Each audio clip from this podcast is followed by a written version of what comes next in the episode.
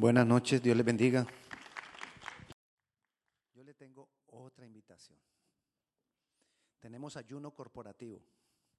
El ayuno corporativo es que todo Every Nation, el movimiento del cual nosotros somos parte, en las dos mil y tantas de iglesias que tenemos alrededor de todo el mundo, tenemos iglesias en 180 países, algo así. Todos vamos a ayunar esta semana de lunes a viernes. Usted escoja cómo hacer el ayuno. Usted lo puede hacer completo, parcial, eh, por una parte del día, comiendo algo en las noches, algo suave, o lo puede hacer como completo, tomando solo agua, usted decide. ¿Cuál es el tema que lo vamos a, por lo cual vamos a estar orando todas las iglesias de Ebony Nation? Milagros dejémoslo conocer, dejemos conocer a Jesús y su grandeza, milagros. Así que eh, le invito, yo voy a estar mandando por el medio por el cual yo siempre mando las invitaciones, los avisos, los anuncios para las actividades de la iglesia, voy a estar mandando el tema de cada día del ayuno. Eh, a primera hora, junto con el pan para el desayuno, voy a mandar el tema. Si a usted no le está llegando en su WhatsApp los anuncios de la iglesia, déjeme saber porque quiere decir que yo no tengo su número telefónico en el listado que tengo, que he hecho para enviarle a las personas sus, eh, los anuncios. Y así, porque por ese medio voy a enviar lo del eh, ayuno. Amén. ¿Cuántos van a ayunar? Amén. Bueno. Vamos con la palabra. Les decía yo el 31 de diciembre que una de las cosas que Dios quiere, Dios puso en mi corazón para que trabajemos este año y le busquemos a Él más y más, es que tengamos una nueva vida verdaderamente, una nueva vida en Cristo.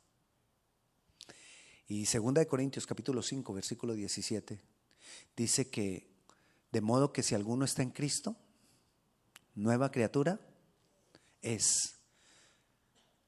Las cosas viejas pasaron. He aquí, todas son hechas nuevas. ¿Cuáles? Todas son hechas nuevas. En el reino de los cielos en el mundo hay dos culturas, hay dos reinos, hay dos formas de vivir la vida. ¿De acuerdo al reino de los cielos o de acuerdo al reino del diablo? No hay más. Cada uno de nosotros decidimos de acuerdo a quién yo vivo. Todas las cosas son hechas nuevas. Debe haber una transformación de mi vida total. Obviamente vamos en un proceso, pero la transformación tiene que ser total. No puede ser a medias. Una nueva criatura. Nosotros ahora disfrutamos de una nueva posición delante de Dios. Y somos llamados a, seguir a Jesús por el camino de la nueva vida. Y esa nueva vida fue esa vida que Él compró por un precio muy costoso para nosotros. Ahora, yo debo caminar esa vida. Y vamos a mirar varias cosas, varios aspectos de, referentes a esa nueva vida, porque todo este mes vamos a estar hablando de esa nueva vida, nueva manera de pensar, nuevo corazón, nueva manera de hacer todo. Una nueva vida, tiene que ser nuevo todo. Entonces todo este mes de enero vamos a estar hablando de eso, para que le pongamos el fundamento a lo que vamos a hacer todo el año, a lo que va a ser de nuestra vida en el año. Nuestra vida tiene que cambiar conforme a Dios. Entonces, vayamos a mirar, miremos algunos aspectos en Efesios capítulo 4, versículo 17. Dice, esto pues digo y requiero en el Señor ¿Qué es andar en una nueva vida? Esto pues digo y requiero en el Señor, que ya no andéis como los otros gentiles que andan en la vanidad de su mente. ¿Qué es una nueva vida? Ya no voy a andar como la gente del mundo. ¿En qué aspecto? Dígalo duro. En todo. En todo aspecto. Y aquí no dice, no da a entender en ninguna parte, es que a mí me parece, yo pienso que esto sí que, no, todo. Y todo es todo. Pero vivimos mucho del parecer. A mí me parece, yo pienso, yo creo. No debo vivir como los otros gentiles. Debe ser un propósito sencillo para este año. Voy a tener una nueva vida. Eso es todo. No voy a vivir como los otros gentiles, como las otras personas del mundo. Eso es todo. Un propósito. Y un propósito fácil. Y un propósito, perdón, fácil no. Un propósito sencillo de grabármelo. No fácil de llevarlo a cabo pero sí, sencillo de grabármelo. ¿Y cuáles son los propósitos? Dame los 10 propósitos que tienes para este nuevo año. Bueno, el primero, no voy a andar como los otros gentiles, como las personas del mundo. El segundo, no voy a andar como las personas del mundo. El tercero, no voy a andar como las personas del mundo. El cuarto, no voy a andar como las personas del mundo. Mis diez primeros propósitos son uno. Voy a agradar a Jesús. Voy a seguir a Jesús. Voy a vivir esa nueva vida. Uno solo. Pero ¿por qué a veces es tan difícil vivir esa nueva vida en Cristo? ¿Por qué es tan difícil ser esa nueva criatura? Si Él pagó un precio tan alto, debería ser como todo recibí al Señor, hice la propuesta de seguirlo y ya, cambié. ¿Por qué es tan difícil? No, pastor, porque es que yo he vivido muchas... No, la misma palabra nos da la respuesta. El versículo 17 que acabamos de leer dice que no andemos como los otros gentiles que andan en la vanidad de su. Este es el problema. La mente. En nuestra mente hay, así con B de vaca, vanidad. Para que se lo grabe. En nuestra mente hay vanidad. Y la vanidad de nuestra mente nos manipula. Y la vanidad de nuestra mente nos engaña. Y la, vanidad de nuestra mente nos dice, ay, eso no tiene nada de malo. Tú estás bien. ¿Eso dónde está? Aquí. Eso es lo que no me deja vivir una nueva vida en Cristo. Donde todas las cosas son hechas nuevas. Mire lo que sigue el versículo 18. ¿Por qué no puedo yo? Porque no entiendo. perdón, teniendo el entendimiento entenebrecido, ajenos de la vida de Dios, por la ignorancia que en ellos hay, por la dureza de su.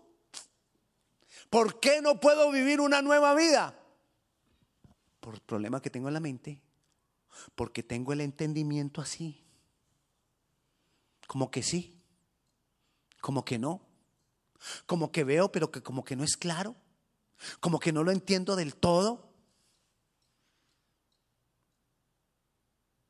Hermanos, nosotros en la medida que vamos creciendo en la vida cristiana, a nosotros no nos debiera importar lo que es pecado y lo que no es pecado. Porque si yo maduro en la vida cristiana, el Espíritu Santo me dice, eso no me agrada, independientemente que sea pecado o no. Eso no conviene, porque todo me es lícito, mas no todo me conviene. Y el Espíritu es el que me dice, hey, eso no te conviene. Hey, eso no te conviene a ti. Hey, eso no le conviene a tu casa. Hey, eso no le conviene a tus hijos. Hey, eso no le conviene a los niños que te siguen. Hey, eso no te conviene, no le conviene a las personas que tú les hablas de Jesús. Eso no le conviene. Pero como tenemos el entendimiento entenebrecido, a veces, entonces, no entendemos que no conviene, sino que estoy en la vanidad de mi mente y la vanidad de mi mente me dice, ay, mi hermano, eso no tiene nada de malo. ¿No le ha pasado? Me ha pasado. Yo, la mayoría de cosas que yo aquí vengo a predicarles es porque muchas de ellas yo he luchado. Y en algunas estoy luchando. Porque hay vanidad en la mente. Otra razón, la vanidad de la mente, pero dice, y tienen el corazón Ah, pero es que eso está hablando de los gentiles. No, él comenzó diciendo que no lo hagamos como los otros gentiles. O sea, nos está hablando a nosotros. Y que muchas veces tenemos el corazón endurecido. O sea, mi corazón no entiende. Mi corazón no acepta. Pues yo creo otra cosa, pastor, yo no sé. Yo no sé, pero yo creo otra cosa y punto en mi posición. Y ya. Ok, quédate con tu posición. estamos hablando de lo que dice la palabra. ¿Por qué no puedo tener otra vida? Mira lo que dice el versículo 19. Los cuales después que perdieron toda sensibilidad, se entregaron a la lascivia para cometer con avidez toda clase de impurezas.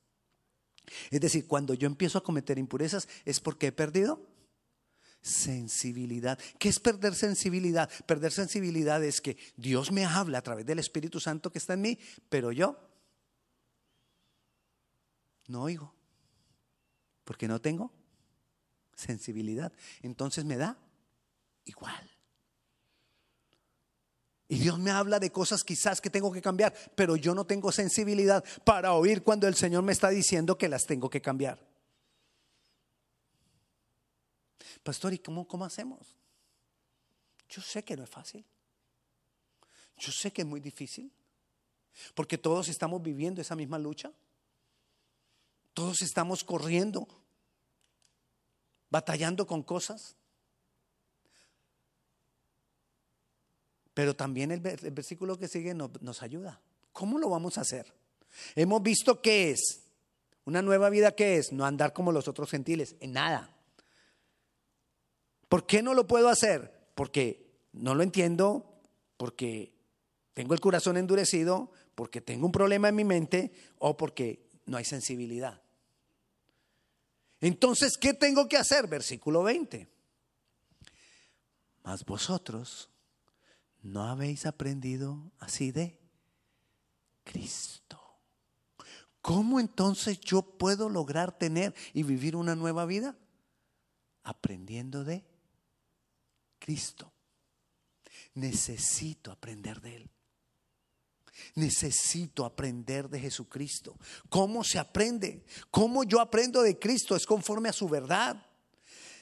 Si en verdad, versículo 21, le habéis oído y habéis sido por él enseñados conforme a la verdad que está en Jesús, conforme a su palabra revelada. ¿Cuál es la verdad? La verdad no es la palabra. La verdad es la palabra revelada a mi vida. Es algo muy diferente. La palabra es lo que está aquí escrito. Pero la verdad es cuando esta palabra se vuelve vida en mí. Ahí esa es la verdad. Y entonces el fundamento de mi vida es la verdad. No basta con leer la palabra. lo que necesito es hacerla vida en mí. ¿Qué pasa muchas veces cuando nosotros vamos avanzando en la vida cristiana? Voy avanzando y voy avanzando y hay momentos en que yo creo que sigo avanzando porque todo lo que se mueve alrededor lleva el mismo movimiento de los pasos que venía trayendo, pero resulta que ya no estoy avanzando, sino que me detuve y me quedé. Y yo estoy, ¿a usted no le ha pasado a veces que uno está en el carro parado y el del lado empieza a dar reversa y usted se asusta porque usted cree que es su carro el que está, que está en movimiento? ¿No le ha pasado? Bueno, así nos pasa muchas veces en la vida cristiana. El que está avanzando es el del lado. Y yo creo que yo estoy en movimiento y mentira, yo me estanqué. Porque yo tengo que ir al Señor constantemente y que por medio del Espíritu Santo Él me diga que yo verdaderamente estoy cambiando, que yo verdaderamente estoy avanzando, que yo no paré. Y nos pueden pasar por años, podemos estar estancados por años. Y no nos damos cuenta. ¿Cómo es tu vida cristiana? Comparándola con hace unos meses. Ahí nos damos cuenta, pero necesito la revelación del Espíritu Santo en mi vida. ¿Qué dice el versículo 22? ¿Qué tengo que hacer? En cuanto a la manera de en cuanto a la, a la pasada manera de vivir, despojaos del viejo hombre. ¿Dónde fue que dijimos al principio que estaba el problema? Aquí. ¿Y dónde está ese viejo hombre? Aquí. ¿Y cómo es ese viejo hombre? Viciado, conforme a los deseos engañosos. Aquí nuestra mente está viciada. ¿Qué es que está viciada? Tiene una tendencia, tiende. Por ejemplo, de acuerdo a la vida que nosotros vivimos en el pasado, yo tengo una tendencia. Si yo fui mentiroso, yo vengo a la vida cristiana. Dejo de mentir. Pero hay una tendencia porque el viejo hombre está viciado, está acostumbrado. Entonces mi tendencia va a ser a volver a eso. Entonces siempre tengo esa vicio, la no sé si me está entendiendo tendencia a hacer lo que hacía antes. Y dice, está viciado conforme a qué? A los deseos engañosos. O sea, hay un engaño que me dice, eso no tiene nada de malo. Pero son los deseos engañosos de mi corazón que están viciados hacia eso hacia el viejo hombre y lo defendemos y lo justificamos y decimos, así es.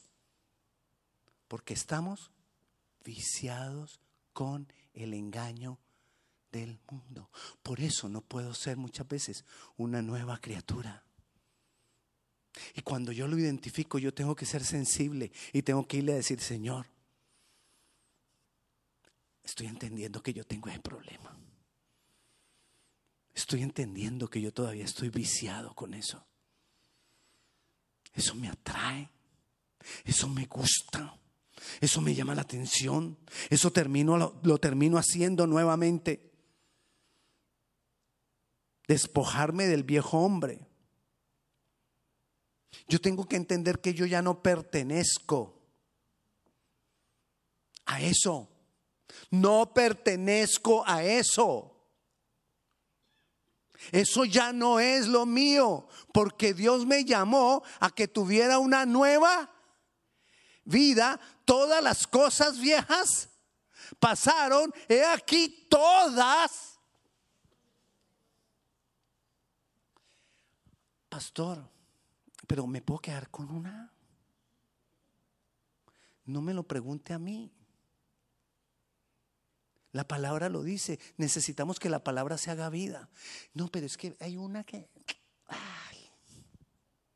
No, la palabra lo dice. Pídele al Espíritu Santo que te revele la palabra.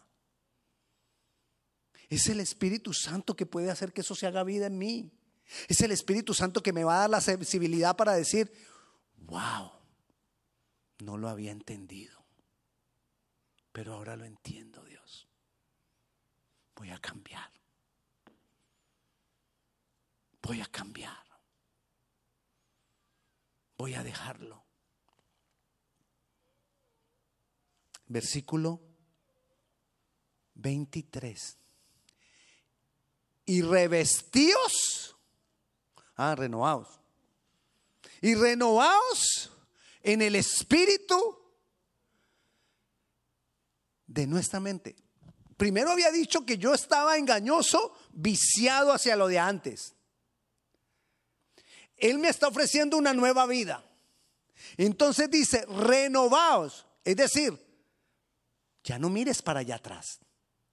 Mira lo nuevo, renovado. Voy a mirar a lo nuevo. Voy a renovar. Voy a cambiar conforme a esa nueva vida. A esa nueva mente. A esa nueva manera de vivir que Dios me está ofreciendo. Necesito cambiar mi mente, mi manera de pensar. Y vestidos del nuevo hombre, 24, y vestidos del nuevo hombre creado según Dios en justicia y santidad. Grace Covenant Church no es una iglesia legalista no es una iglesia religiosa.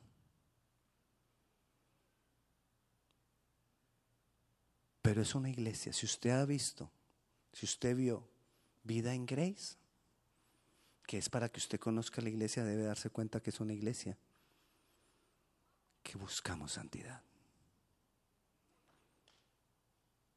Somos una iglesia ortodoxa.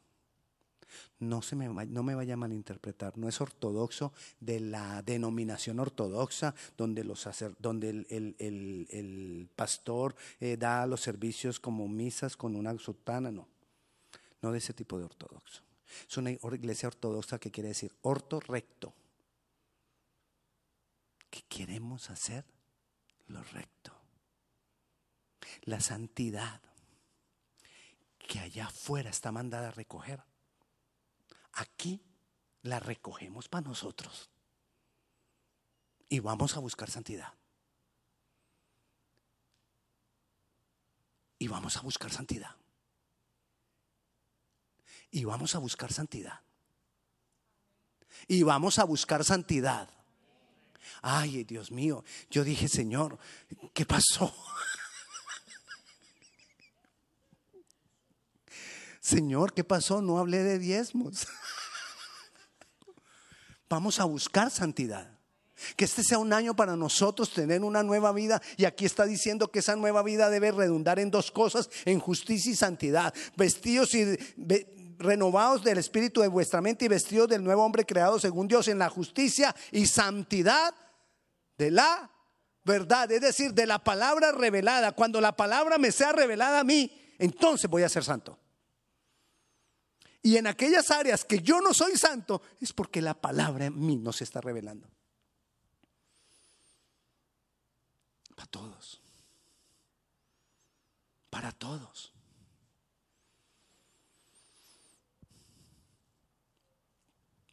Entonces miramos qué es, miramos cómo hacerlo, luego decimos que tenemos que vivir en justicia y santidad. Es en la práctica, en la vida práctica tiene que verse eso de que yo ahora estoy en esta nueva vida y ya no estoy viciado. Entendamos, viciado no es esto que está pecando, sino que tiene la tendencia a pecar. Lo tienes. Entonces hay veces que yo no me siento mal porque no estoy pecando, pero estoy tendiendo eso. ¿Sabe cuál fue uno de los problemas de Lot? ¿Recuerdan a Lot? El sobrino de Abraham, que fue a parar allá a Sodoma y Gomorra y que le tocó salir corriendo de allá. y que Abraham le tocó ir a defenderlo y a defenderlo y a defenderlo. Dice la palabra que él fue acercando sus tiendas a Sodoma y Gomorra.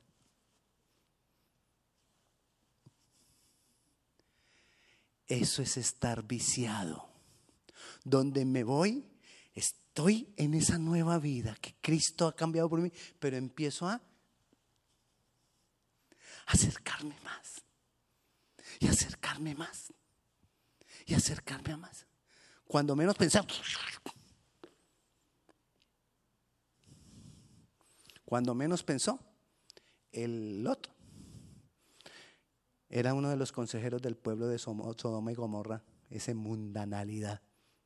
Y él era uno de los consejeros del pueblo. Pero no estamos hablando de Lot. Entonces, ¿qué tengo que hacer? Tengo que vivirlo en la práctica. Por lo cual, desechando la mentira, hablad verdad cada uno con su prójimo, porque somos miembros los unos de los otros. Entonces, que esa palabra, que esa nueva vida sea en la práctica. Que ya yo no quiera permitir. Mire, la mentira, hay una mentirita. No, yo ya no quiero permitir ni una mentirita. Porque soy una nueva criatura. Es decir, las cosas más pequeñas no las permitas. Porque entonces, ¿dónde está la nueva criatura? Ay, pastor, pues que una mentirita no le hace daño a nadie. ¿A quién le hago daño yo con esa mentirita? No importa que no le hagas daño a nadie. Es cuestión de la nueva vida que yo voy a vivir en Cristo. Es cuestión del agradecimiento que yo tengo por esa salvación tan grande. Airaos, pero no pequéis, no se ponga el sol sobre nuestro enojo. Es decir, no te acuestes a dormir con cosas sin arreglar. Ah, pero entonces las cosas sin arreglar son solamente con mi esposa. No, con Jesús también. Principalmente con Jesús. Que así como yo con mi esposa, yo tengo que hablar y arreglar las cosas antes de dormir, así mismo con Jesús. Jesús, mira este día que tuve.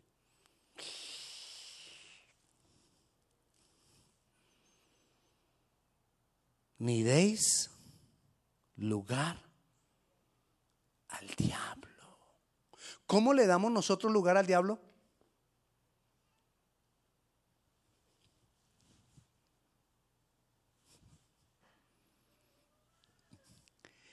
Por el viejo hombre que está viciado, me voy acercando y le doy lugar al diablo.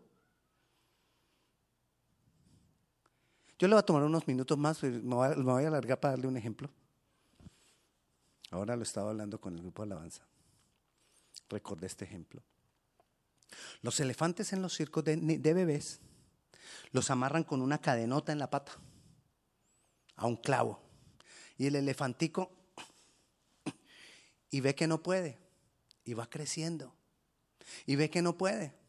Pero llega un momento en que él ya no vuelve a intentar porque él ya sabe que no puede. Y una de las facultades de un elefante, ¿cuál es? La memoria. Y entonces él ya recuerda que no puede. Cuando está grande, le ponen un lazo. Y él tiene la fuerza para reventar el lazo e irse. Pero él no lo hace. ¿Por qué? Porque su memoria le dice que él no puede.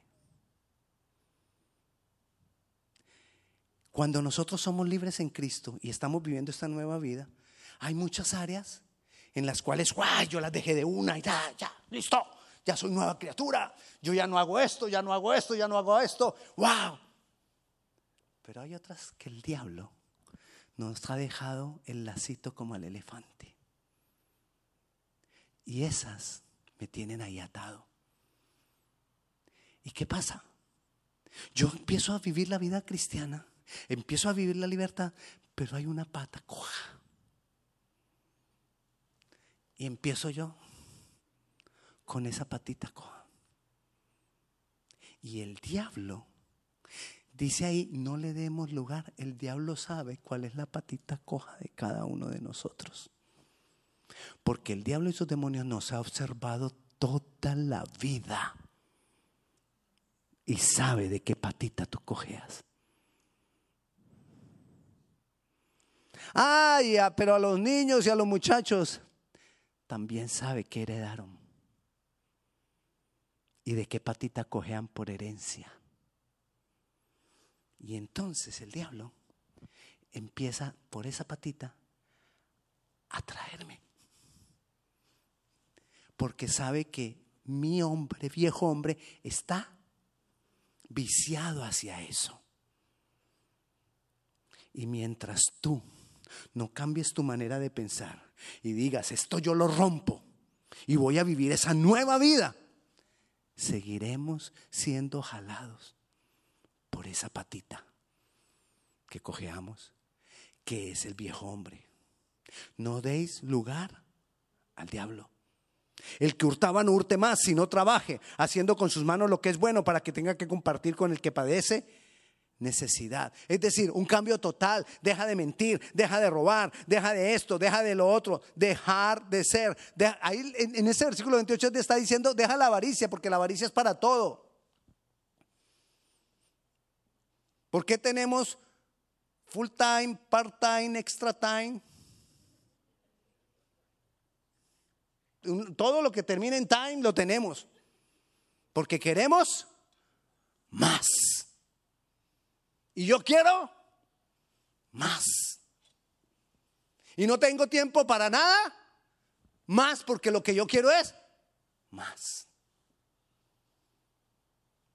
Y no sacamos el tiempo para lo que tenemos que sacar tiempo. Versículo 29. Ninguna palabra corrompida salga de vuestra boca, sino que la que sea buena para la, necesaria edificación a fin de que a fin de dar gracia a los oyentes. ¿Sabes que lo que hablamos depende de lo que pensamos? Y si yo no he cambiado mi manera de pensar, no va a cambiar mi manera de hablar. ¿Quieres darte cuenta? Si estás viciado, mira lo que tú hablas con, con, respecto a eso viciado que tenías antes. Si lo sigues defendiendo, si lo sigues protegiendo, si lo sigues justificando, eso es lo que hay en tu mente.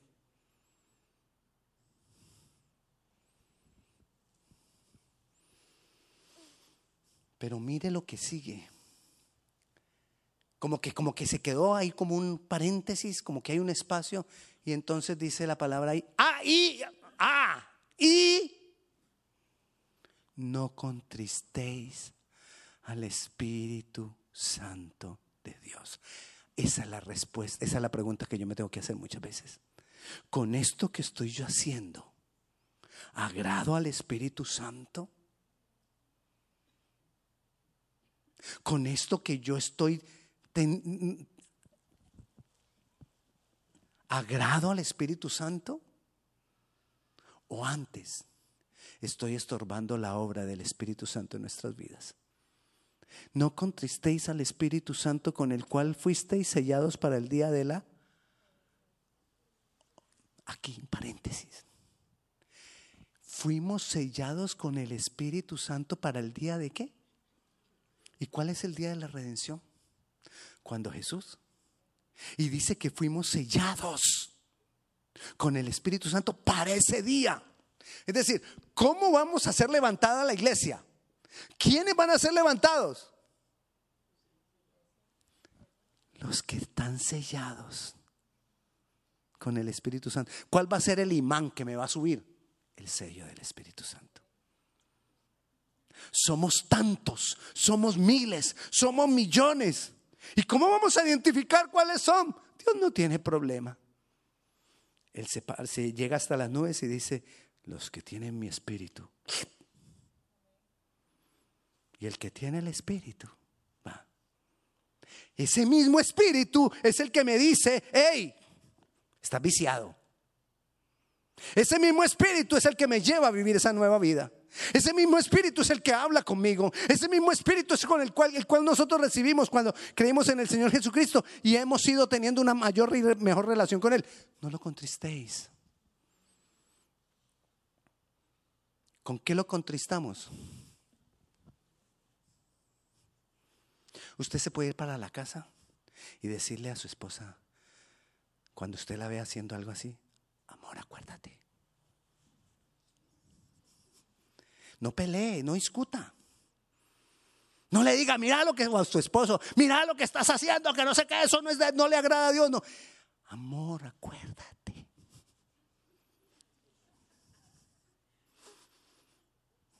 Puede que sea insensible y te diga, ¿qué eso?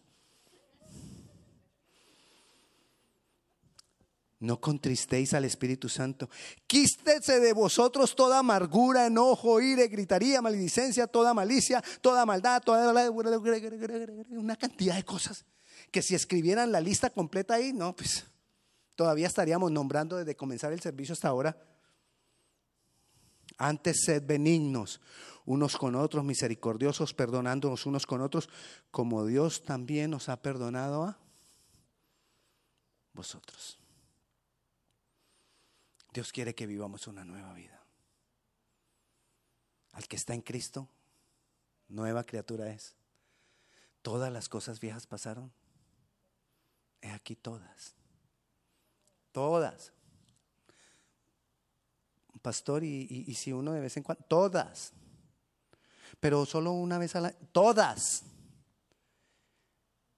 Y si, no, todas. Es más, no me preguntes más que el Espíritu Santo te lo revele, porque aunque yo te lo responda, si el Espíritu Santo no te lo revela, tú no lo vas a hacer. Entonces necesitamos que el Espíritu Santo, ¿cuál es la madurez de un cristiano? La voz del Espíritu Santo diciéndome, no lo hagas. ¿Cuál es la madurez? La sensibilidad en mi espíritu para decir, Señor, entendí, no lo voy a hacer más. Quitemos toda dureza de nuestro corazón y vivamos la nueva vida que es en Cristo Jesús. Oremos. Señor, te damos gloria. Señor, te damos honra. Señor, te damos gracias. Señor, necesitamos de ti. Espíritu Santo, necesitamos de ti. Te necesito, Dios. Necesitamos esa nueva vida, esa nueva, vivir esa nueva vida en ti, Jesucristo, conforme a la justicia y a la verdad tuya. Ayúdanos, Señor. Quita toda insensibilidad, quita toda dureza de nuestro corazón, quita todo vicio y todo engaño de nuestra mente, Señor. Y ayúdanos. Ayúdanos, Dios. Ayúdanos, Dios. Te necesitamos, Rey. Necesitamos de tu presencia. Necesitamos ser entendidos. Ayúdanos a entenderlo. Te damos honor, te damos gloria, te damos gracias, Señor. Aquí estamos, Señor. Yo te necesito. Yo te necesito, Rey. Yo necesito cambiar. Yo necesito dejar aquellas cosas que están viciadas, Dios. Ayúdame. Ayúdame a mantenerme alejado de esas cosas del mundo, de esa patita que cogeo. Ayúdame. Ayúdame, Padre Celestial, a vivir esa nueva vida en ti. En tu nombre, Jesús. Y la paz de Dios sea con cada uno de ustedes. Dios les bendiga. Recuerde, si usted llegó a la iglesia entre el 2020 y 2021, regístrese para de mañana en 8. Es la reunión 5 de la tarde aquí en la iglesia. Dios les bendiga.